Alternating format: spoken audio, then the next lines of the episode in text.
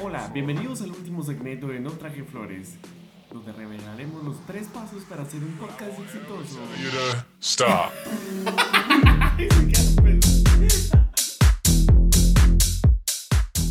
Sean bienvenidos al episodio número 14 de No Traje Flores. Hoy estaremos hablando sobre La Gente Topo, la película chilena nominada a los Oscars. Haremos un repaso por los últimos sangrientos y escalofriantes sucesos en Shela. Y luego platicaremos sobre uno de nuestros conciertos más favoritos en YouTube. Esto es No Traje Flores.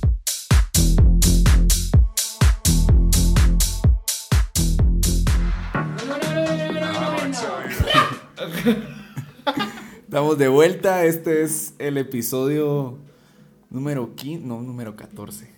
Número 14, Número 14. que debería ser 15. Debería ser 15. Por eso... El ajá. 14 se abortó. Saludos, Pulido. Eh, disculpa y grabaremos otro. De seguro habrá una segunda Eh, versión. eh, sí, fue culpa de Jorge, como siempre. Como ¿verdad? siempre, culpa de Jorge. Ustedes ya saben, los que han visto el, el podcast saben que la culpa siempre recae en Jorge. Saben que yo lo ¿Verdad? salvo, pero. Pero, Pero- estamos una vez más aquí en el podcast más inconsistente de Guatemala. Regresamos, habían rumores, la gente estaba diciendo cosas, No traje flores. pero no. No, No, no, aquí no. seguimos, con más fuerza que nunca, Sí. Oh, sí. con más alegría que nunca. Sí. Con más optimismo que nunca. con más eh, masacres que nunca en Shela. Este, han pasado muchas cosas en estos dos meses que no hemos hecho podcast. A la gran. Dos largos meses. Pues en y- realidad no fueron dos meses. Si contamos el que grabamos, pero no, no va a salir. Ajá, bueno, sí. Es como un mes también. Ajá, pero desde el último que subimos fueron dos meses. Solo supusimos que hicimos uno, pero no. Ajá. Pero, ajá, estamos felices de estar acá de vuelta otra vez en el podcast y hablar de cosas que, que queremos compartir con ustedes. Oh, sí. ¿Vos qué te estuviste haciendo estos dos meses, Leonel? Eh, ¿Qué fue lo que te impidió grabar? eh, la verdad, mis compañeros de podcast, ya mis compañeros de podcast se han vuelto bien irresponsables últimamente. ¿Qué está pasando? ah? Y, y me han contagiado de su responsabilidad y, y de la disponibilidad también. Sí, creo que ajá, pasaron muchas cosas ahí.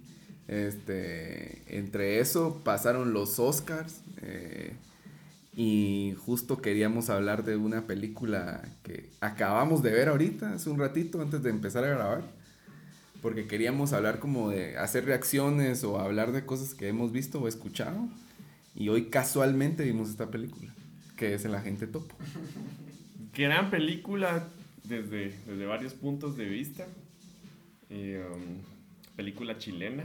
película chilena del, del año pasado, del 2020. Este, una película que según su directora como que si relata que, que ella quería documentar a los agentes, va, a los agentes encubiertos, Sí, a los espías. a los espías, sí, estilo- los espías, mejor dicho. Estilo KGB, Ajá. CIA, eh, la gente 007 y todos esos. Pero en realidad es una temática totalmente nueva para mí de, de hacer cine, bien aprovechado. Ajá. Y, y se, se desarrolla un asilo de ancianos, ¿no? Maite Alberdi se llama la directora, chilena, este, la película está en Netflix para quien quiera verla, pero es bien interesante como que si ver esa parte de la vida bastante mayor, casi que todos los que están ahí tienen de 80, 90 años, o 70 para arriba, ¿va? más o menos, y es esa como, nos hizo sentir creo que como la soledad, a mí me hizo sentir un poco la soledad y el olvido como el, ese olvido eh, donde ya no ves a, a las personas que solías ver y donde ya no sabes ni dónde estás. ¿Verdad? Sí, hay varias personalidades y varias situaciones que aquejan ahí a, como decía aquel de la vida senil ya, Ajá. como pérdida de memoria, obviamente que lo abandonen sus familiares, que nadie se interese en vos, Tu cuerpo ya no tu reacciona. cuerpo aunque ya anda haciendo, andas inventando historias, bueno, no eso, eso ya lo hacen ustedes normalmente, ¿verdad? Pero, De todo pero imagínense más. Ya, si me pasan unas. La casaca, las pajas.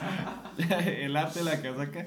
Pero bien interesante, aunque esa palabra no nos guste, el, el reflejo de, de esa etapa de la vida de los ancianos y sí te hace pensar muchas cosas. Sí. Además que también eh, está la crítica social a ese respecto, ¿verdad? Creo que hay una denuncia ahí a lo que, a lo que sufren estas personas, pero también te la pasas bien con la, con la película.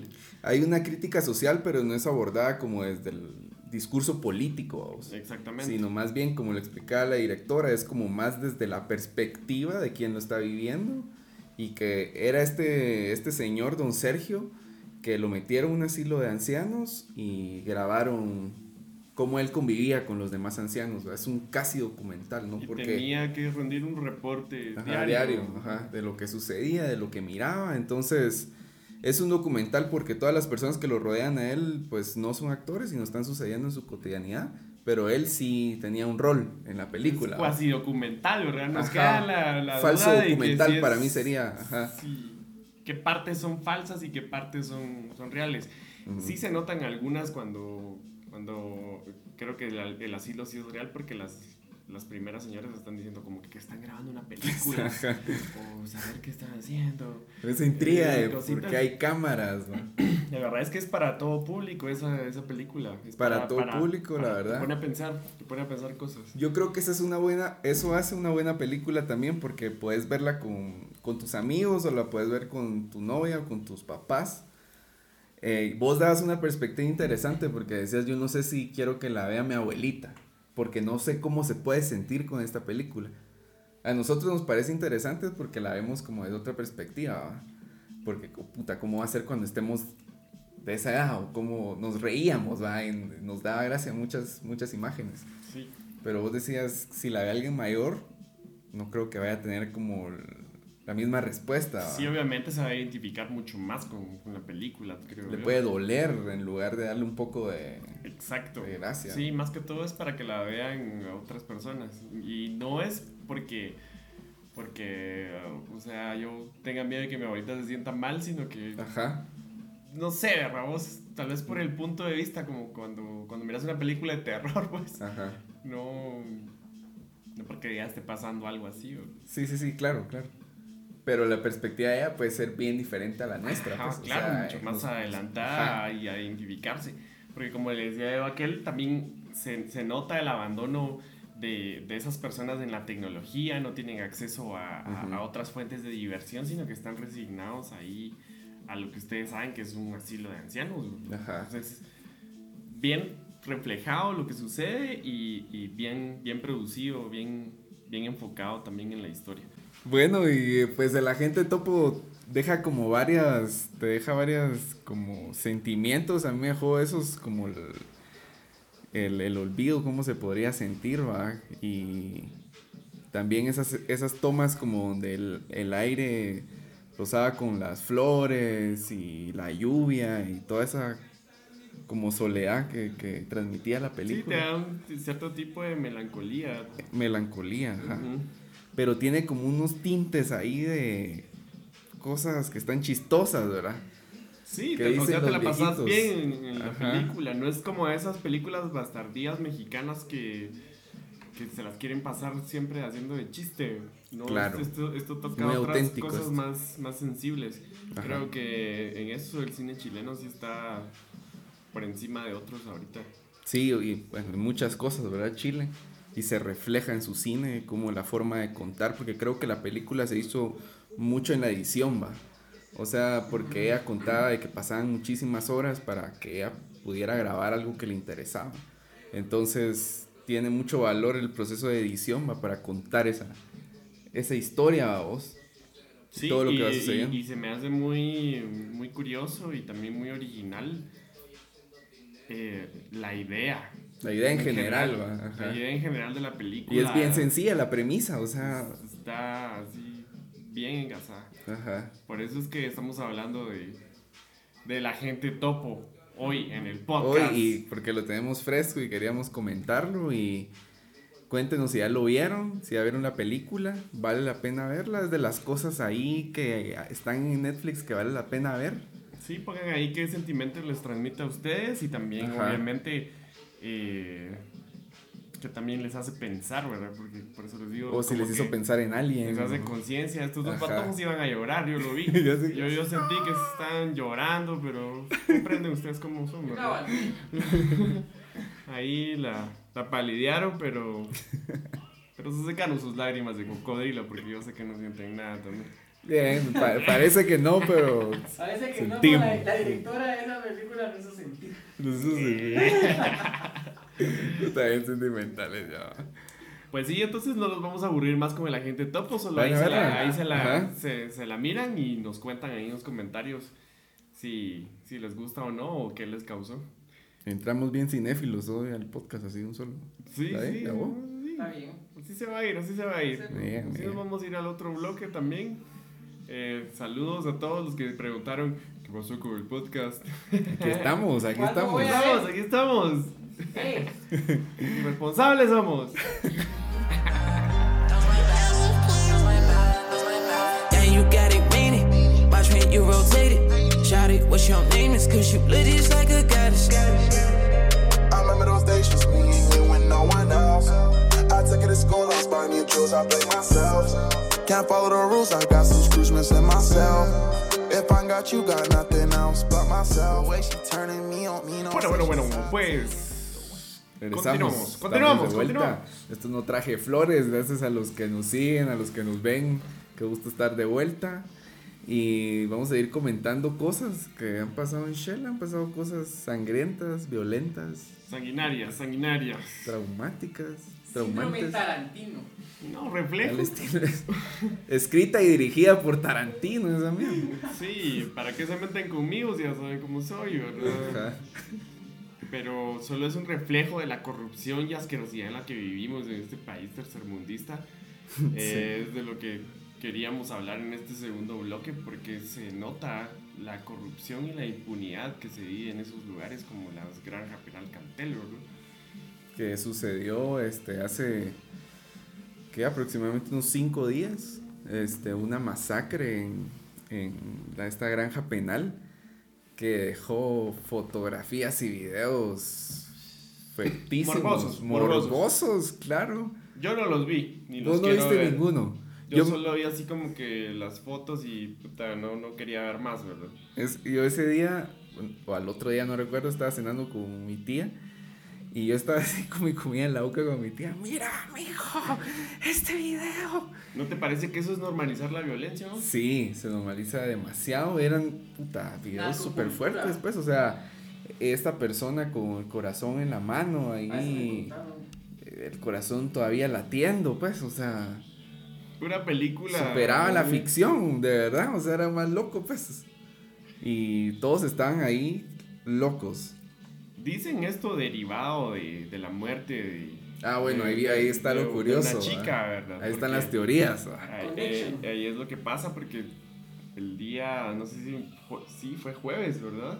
O miércoles. Jueves, jueves creo que La semana fue. pasada Ajá. retumbaron las redes con esa, con esa um, noticia de que había muerto ahí enfrente de tribunales, o sea, en el centro En la de rotonda de justicia. tribunales. ajá. Eh, asesinaron a una chica de origen venezolano y De quedó 23 empotrada ahí. años creo que tenía.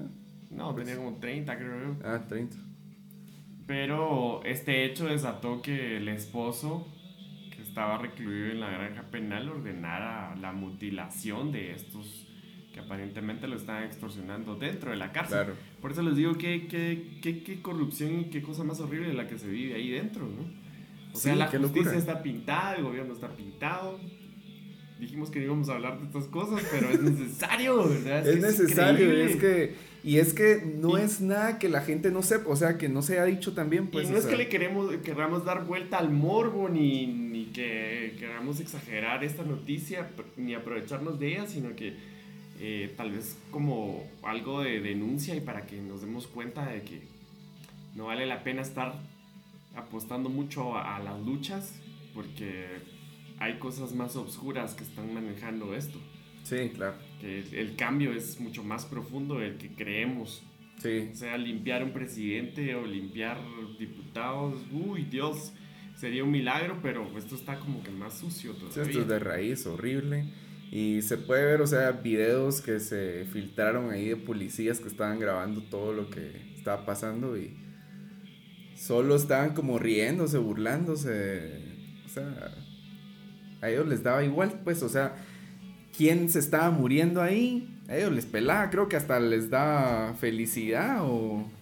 Hay cosas chistosas en Guatemala, ¿verdad? porque ahí no, es, no había los derechos humanos a hacer muchas cosas, pero Ajá. obviamente porque muchos pensarán nos están haciendo un favor también al limpiar estas lacras, Eso, ¿verdad? ajá, ese es el pensamiento. pero a la vez andan con la doble moral porque los mismos que dicen eso no aceptan la pena de muerte, ¿verdad? O están en contra de la pena de muerte, entonces ¿quién Ujú. los entiende? Ujú. No, no hay congruencia otra vez en lo que decimos, ¿verdad? Y Sí. es por esto, porque nos tienen confundidos, ¿verdad?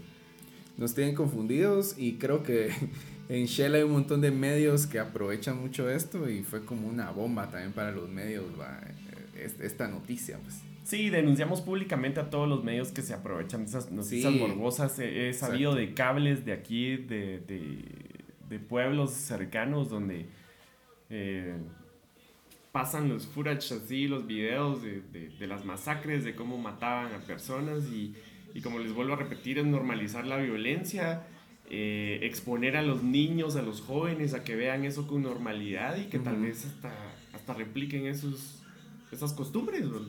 sí es que es ese morbo vos esa la cultura del, del guatemalteco chute que todo lo necesita ver así claro a Vamos a ver color necesita estar ahí va Como ver a la mujer barbona, vamos, en la feria. Ajá, sí, cultura de, ser chute, pero sí, estos medios pues se aprovechan, pasa mucho aquí en Shela, eh, pero estuvo loco, la verdad es que estuvo bastante intenso ese día, porque a minutos de que fuera la, la muerte de esta chava, que creo que le metieron como siete balazos, sucedió la masacre, estaba sucediendo, vamos, era una locura. Sí, imagínate el poder que tiene este neneco por ahí Sí. dentro, ¿verdad? Solo, ¿dónde está? Como les digo, ¿dónde está la justicia ahí? ¿Dónde están los, los encargados de velar por, por todo ahí dentro? Es una mentira donde vivimos. Entonces, sí, hay que ponerle atención a eso y mejor utilizar otros mecanismos ya de lucha. otros mecanismos de lucha. Sí, estuvo, estuvo loco. Seguro eh, la gente de Shela, casi todos escucharon la noticia.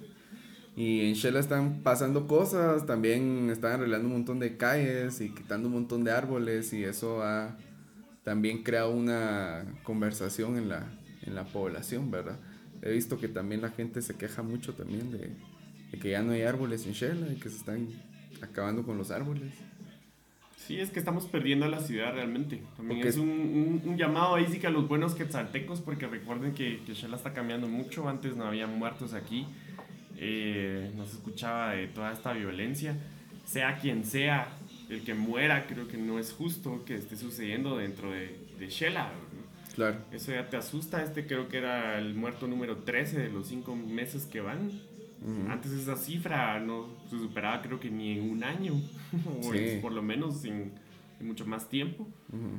Y eh, creo que esto, pasando este tema de, de, de Shela, porque le vamos a dedicar este bloque a Shela de los Sí, árboles, sí, y creo que es parte de, de la evolución también. o sea, estamos muy acostumbrados por los, los, los eh, alcaldes pasados a, a estar tirando mierda, ¿verdad? Sí, las cosas como son, estar, estar criticando y todo ese rollo, y claro, porque ya nos, estamos cansados.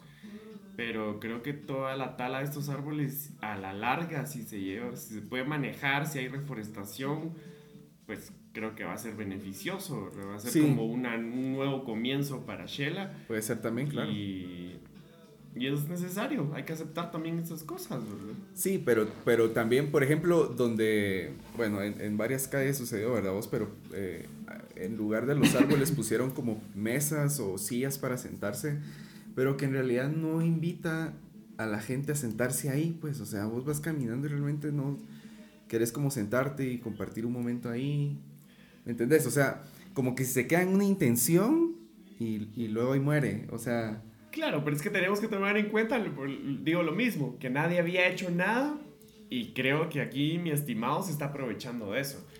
Y, Sí, y- y- y- otra vez, hashtag las cosas como son. Ujú. Aquí eh, nuestro querido alcalde quiere ser un arzubito, si te das cuenta. Le está apostando a los parques, le está apostando a las calles, a lo A las bonito. ciclovías, Exacto. pero ciclovías improvisadas, pues ahí. que te- Pero es No que ahí cómo- anda cómo como que ganándose a la mara, ¿me entendés? Es que ahí está el secreto de eso. Este está... No voy a emitir opinión ahora No, de- está de- bien, de pero- eso, pero... Pero vos que usas, vos usado alguna ciclovía, por ejemplo, o cómo, cómo le has visto vos el No, funcionamiento. definitivamente la ciclovía que se quería implementar ahí en la, en la zona 3 era, para mí, no, te- no tiene sentido. Esa calle sí es eh, súper como que abandonada, es silenciosa. eh, de hecho, creo que la han utilizado para hacer zumba o para hacer días de gimnasio. Ahí a la- en, la, en la cuarta calle también hacen pasos y pedales. Entonces, sí está bien la intención, pero totalmente improvisado, ¿verdad? Esa es Había la cosa. planes anteriores de ciclovías que sí pasan por Ajá. zonas eh, que sí es viable transitar ahí en bicicleta, pero obviamente con más, más tiempo. Sí, claro. Quiere agarrar de una vez de un solo toda la ejecución, creo que sí le va a funcionar a la larga, ¿verdad? Ujú. Y de hecho está aprovechando bien porque recuerden que no hay tránsito ahorita de niños Cabal. y en las Sí, calles. Entonces para hacer. la gente se está quejando de que ah, está cerrado todo, pero espérense cuando destapen la mayoría de cosas, sí se va a notar un cambio. O sea, igual y tenía que suceder, o sea, cuando se arreglaran las calles, igual y tenían que tapar, pues. Sí. No sé si estos proyectos venían eje- ejecutándose de la administración anterior o son totalmente nuevos de esta, pero, pero sí pasar ahí por la, por la calle del antiguo Liceo de Guatemala ahorita se siente rico, así, con nuevo pavimento. Claro. Sí, ojalá que, que, que siga funcionando, ¿verdad? Y también ese nuevo paso de nivel, eh, que sí sea funcional. Ajá. Pues decíamos que hay cambios aquí en Shela, en el lugar donde, donde vivimos, y queríamos platicar un poco acerca de Shela, porque creo que mucha gente acá también nos sigue de, de acá y, y está bueno hablar de estas cosas, porque son cosas también que nos han dicho a nosotros y venimos aquí a platicarlas también. Entonces, eso, y creo que nos vamos al corte de este, Al segundo corte y vamos a regresar a de hablar este segmento de, ya otra regresamos. Esto es Notas de Flores. Suscríbase, denle me gusta, comparta.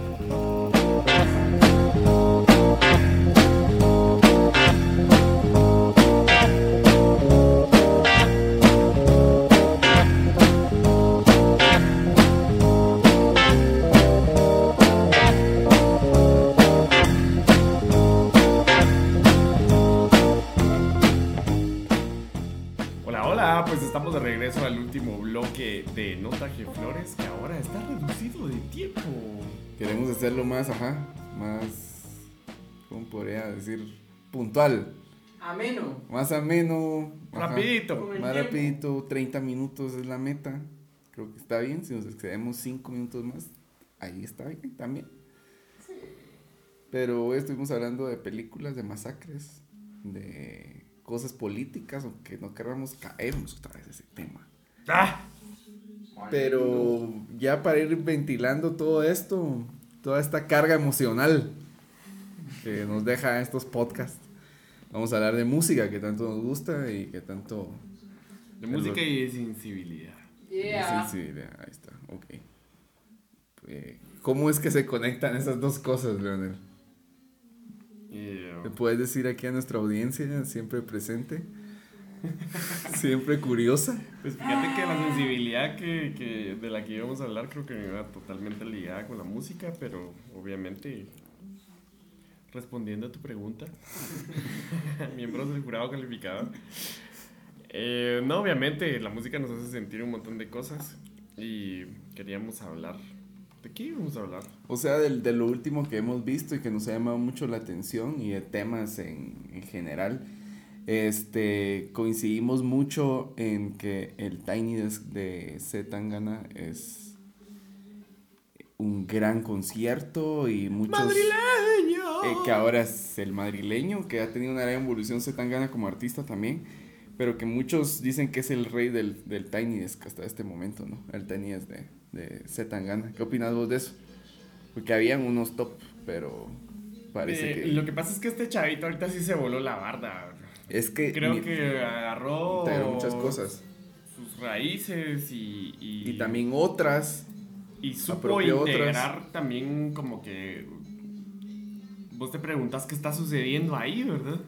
Si tal vez sos de la cultura española te vas a identificar más Claro. si sos español, ¿verdad? Porque es como un, un party promedio español donde están tus La tías puesta en escena, y ajá.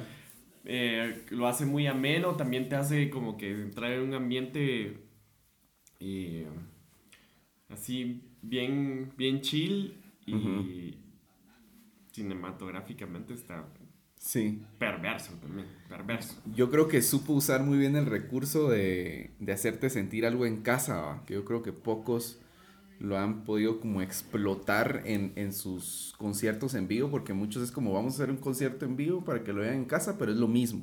O sea, es lo mismo que tocaron en escenario hace dos años, lo mismo están haciendo ahí. Sí, y el montaje también, que solo es la misma banda tocando con algunos eh, extras, Claro, digamos, de verdad. En cambio, de- este Zetangana cambió el juego porque puso, o sea, hizo una puesta en escena específicamente para esa experiencia audiovisual que iba a tener la gente en su casa, pues. O sea, hubo toda una producción, se nota. Sí, Tremenda realmente, ahí. Pero la realización está genial. Por Sí. ejemplo, la utilización solo de una cámara. Cabal, Las primeras dos paneos, rolas está así y de Sí, repente cambia genial como eso. que si fuera otro. Se me hizo mucho a, al video de los Smashing Pumpkins, el de Ador. Así que todo se filmó en, un mismo lugar, pero eran, se, se notaba que eran otros lugares. Como sets como- ajá. distintos. Y, y bien, bien aprovechado. La verdad es que cómo aprovechan los elementos también. La mesa suena como a cajón. Sí, como le pegan a la mesa. Y la fusión sobre todo de la música como... Eso. Hasta electrónica, si podemos verlo, ¿verdad? Porque se tiró mucho al electrónico de Tangana en Ujú. este ruedo, pero a la vez también el flamenco y, y obviamente la guitarra española. Sí, ya si nos vamos como al disco del madrileño, creo que ha, ha sido el disco donde más colaboraciones ha tenido Zetangana, con un montón de gente que no es de su género, digamos, y colaboró con, con otra mara, como con Jorge Drexler, Cara- Calamaro, este, gente mucho más joven como Ed Maverick, ¿verdad?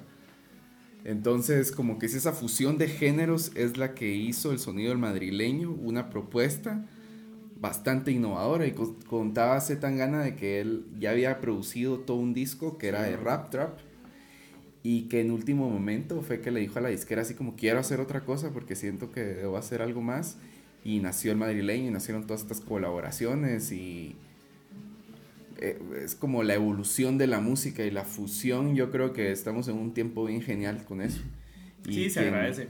quien sepa apreciarlo, que lo disfrute, porque está muy interesante. Yo creo que la tecnología es la que nos ha traído todo eso. Sí, se agradece, se agradece la, la, la buena fusión porque hasta te lleva... Yo estaba, a, a título personal digo esto, que hace, estaba viendo Ujú. una publicación mía de hace 10 años Sí.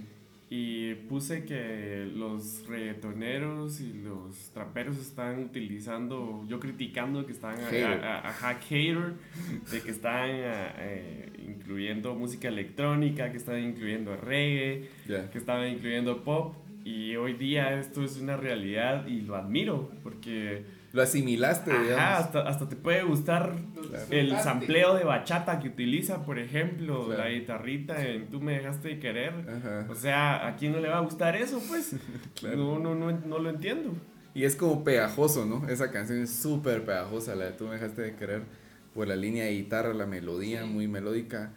eh, pero tiene una fusión de voces, eso para mí es lo que hace genial esa canción, como la, las distintas voces y distintos rangos vocales que juegan en esa canción, es tremendo.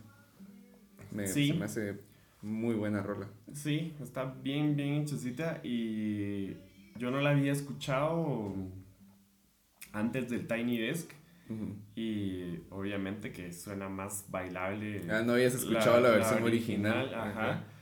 Pero, pero muy, muy, muy bien hecha. Y, y por eso es que recomendamos el Tiny es de Zetangana. El tenis Se lo van a disfrutar visual y auditivamente, definitivamente. Sí, para gozarlo ahí un momento, son como 10 minutos creo yo. Y también... Se lo puede mostrar a su mamá, a su papá. Que a su probablemente le pueda familia, gustar, Sí, le ¿va? a gustar porque por eso te digo, te transmite algo de, de familiaridad y, y de buena vibra. Ahí solo se vive la buena vibra. Sí, se siente la buena vibra, pues. Y hay, Íntimo. Ajá, y hay grandes músicos también, ahí se nota ya consagrados de años. Y también si puede, darle una mirada un poco al background de Zetangana para entender un poco la fusión y lo que él hace.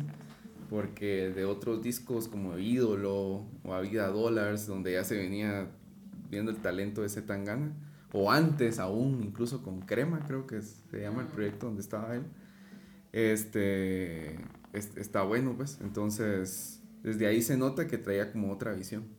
Siempre busquen el background de los artistas. ¿no? Ajá, digamos pues si les, si les interesa es como eso en- enriquece mucho más tu, tu visión, ¿verdad? Acerca de- del artista y entender lo que está haciendo ahorita. Pero recomendado. Siempre en pro de, de conocer, no, no algo nuevo, sino que como de, de no quedarse atrapados En en lo lo, que se hemos dicho, de no quedarse Ujú. atrapado en, en los géneros o no- de- en, el, en el tiempo también, de que solo nos gusta la música del pasado.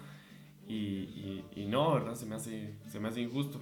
Sí, la verdad que sí. Si quieren ser inclusivos, sean inclusivos de la música. Oh, Creo sí. que es, es lo principal. Sobre todo en la música, creo que tener prejuicios a géneros te puede limitar a experiencias también dentro de cada género. Entonces, estar abierto a los géneros y a las fusiones también está divertido, pues. Porque no tenés hate con esas mierdas y aparte cuando estás como con una fiesta, no vas a hacer el aguafiestas de decir, ay, esa rola no me gusta o yo solo escucho rock. Sí. No vas a tener esa actitud, pues, entonces en una 90. reunión. O sea, ya no, pues. Por eso te digo, si querés ser inclusivo, pues hacerte congruente con esa mierda inclusiva. Ajá. Si alguien quiere escuchar, pues sí, a echar ahí y pasarla bien es lo importante. Pasarla bien. Excepción de la onda.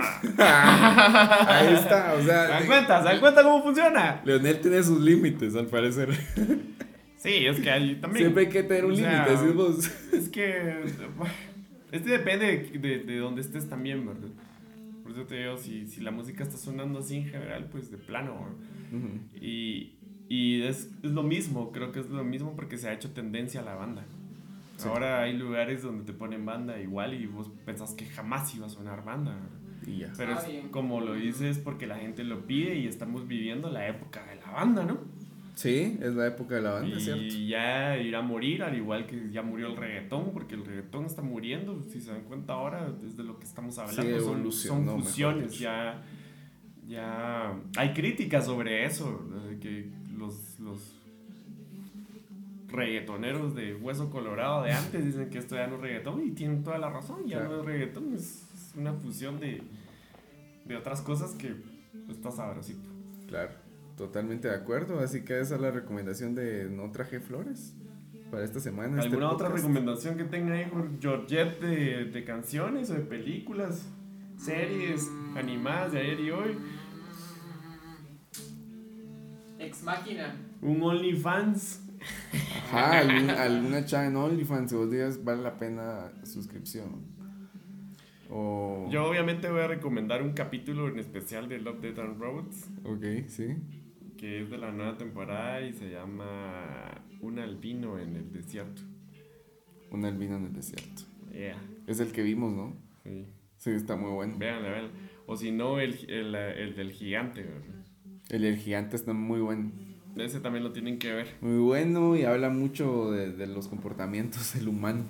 Pero eh, quiero hacer una felicitación también a toda la Mara porque he visto que hay mucha gente que se ha estado interesando últimamente en cuestiones eh, de verdad, bro, de, de salir fuera de... Con más fondo, vos. Ajá, como que están tocando fondo y tratando de averiguar cosas más, más profundas, más interesantes y eso está bien, está muy bien y, y siempre tenemos que también tener cuidado de dónde viene el conocimiento. Veamos, veamos, no solo imitemos, sino Claro. que tratemos de tener como el background que decíamos de los artistas, pues así tiene que funcionar en todo. Si no, solo replicamos una idea y, y no sabemos de dónde proviene y solo estamos copiando algo que es sin sentido. No es un- Totalmente un, acuerdo. actuar congruente, ¿no? ¿qué está pareciendo bueno en este momento? En ese momento. Sí, o sea, siempre hay gente que se va a dejar llevar igual por las tendencias, pero no sabe ni qué está pasando detrás de esa tendencia también. Ajá. Hay que tener, como les decía a Jorge, un proceso ideológico y, Congruente, ¿no? y un proceso eh, también intelectual para que te lleve a comprender una idea, ¿verdad? Si Claro. no solo estás suponiendo, estás replicando. O sea, en realidad saber... Ese lo- era el punto de sabes. sensibilidad de este bloque. Ese era el punto de sensibilidad. De reflexión. La, la reflexión. Y, y si aprendemos de alguien, tratemos de cerciorarnos de que tenga este background también, ¿verdad? Y que nos esté hablando la verdad. Ajá. Siempre es bueno preguntarle a alguien y, y por qué crees eso o, o qué crees acerca de eso o qué significa eso para vos. E- esas preguntas eh, son las que van a decir a ver si esa gente o el que está hablando sabe de lo que está hablando. Claro, no todos somos perfectos ni lo sabemos todos, pero, claro, no, no. pero, pero voy a que tengas que comprobar por quién te estás dejando guiar, ¿no? Y Claro. si sos autodidacta, pues enhorabuena, porque ahí sí te vas a, te vas a informar más. No, y, y en esta época ser autodidacta es, o sea, es lo que tenemos que hacer, pues, porque hay Básico. tanta información.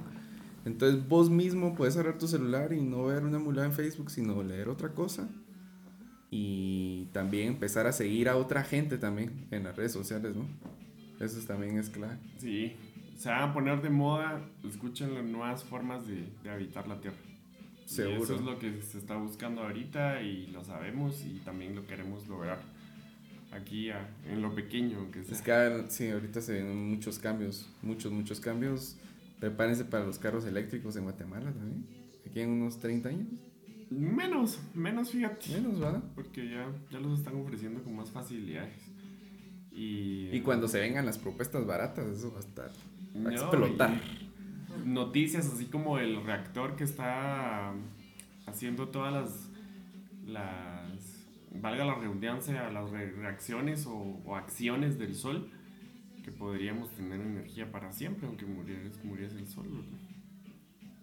Sí, que, que, o sea, O las pruebas de, de- de electricidad también gratuita que se están lanzando ahorita, si no estoy mal, en, en Suiza o, o Suecia, no estoy seguro. ujú, Pero cosas que hace 60 o 70 años se miraban como imposibles, posibles, muy lejanas. eh, se están volviendo realidad. Entonces estamos siendo testigos de cambios bien interesantes. Hay que Sí. ponerles coco ahí. Y obviamente vienen acompañados de, como el hombre araña, de una gran responsabilidad, ¿verdad? Porque para pasar a una era Ajá, mejor y no para quedarnos tontos repitiendo los mismos patrones. totalmente. Y pues eso, queridos seguidores, yo creo que tenemos que, que ir cerrando el podcast porque nos alargamos, pero está bien. Hablamos de otras cosas ahí que, que siempre platicamos ahí en ciertas conversaciones detrás de cámara. Tras bambalinas. Ajá. Pero ha sido un gusto estar aquí con ustedes, eh, acompañándolos y acompañándonos ustedes sobre todo en este su podcast. No Gracias. traje flores. Gracias por vernos. Ahí nos pueden seguir en nuestras redes Nuestras sociales. redes sociales. Eh, um, y denle por favor like y suscríbanse a YouTube. A YouTube, sí, ahí. Y nos pueden escuchar en Spotify, buscarnos en Facebook, en Instagram.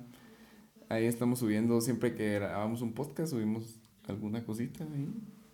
Y gracias por estar viendo otra vez el podcast. Gracias a los que Más se mantuvieron y a los que no nos dejaron de seguir. Sí. ¿Verdad? Porque ahí siguen nuestros 100 seguidores. ¡Yeah! Vamos por más. Vamos por más. Esto fue todo y nos vemos. No sabemos cuánto. Pronto. No, no digas eso porque. Saludos, Dulce. Saludos, Dulce. Hoy empezamos de más. Hoy dijiste- empezamos de más. Dijiste que el número 3 era de mala suerte y resulta que luego de ese fucking episodio, dos meses sin grabar. Dulce, No la debes. no la es, estamos a tener que invitar otra vez. metemos, me metemos. Bye bye. Entonces le Esto fue metemos, Flores. me metemos, me metemos. Ella tiene un novio y no le funciona. Me dice dónde y cuándo. Tú pones la hora y yo le caigo. Tú pones la hora y yo le caigo.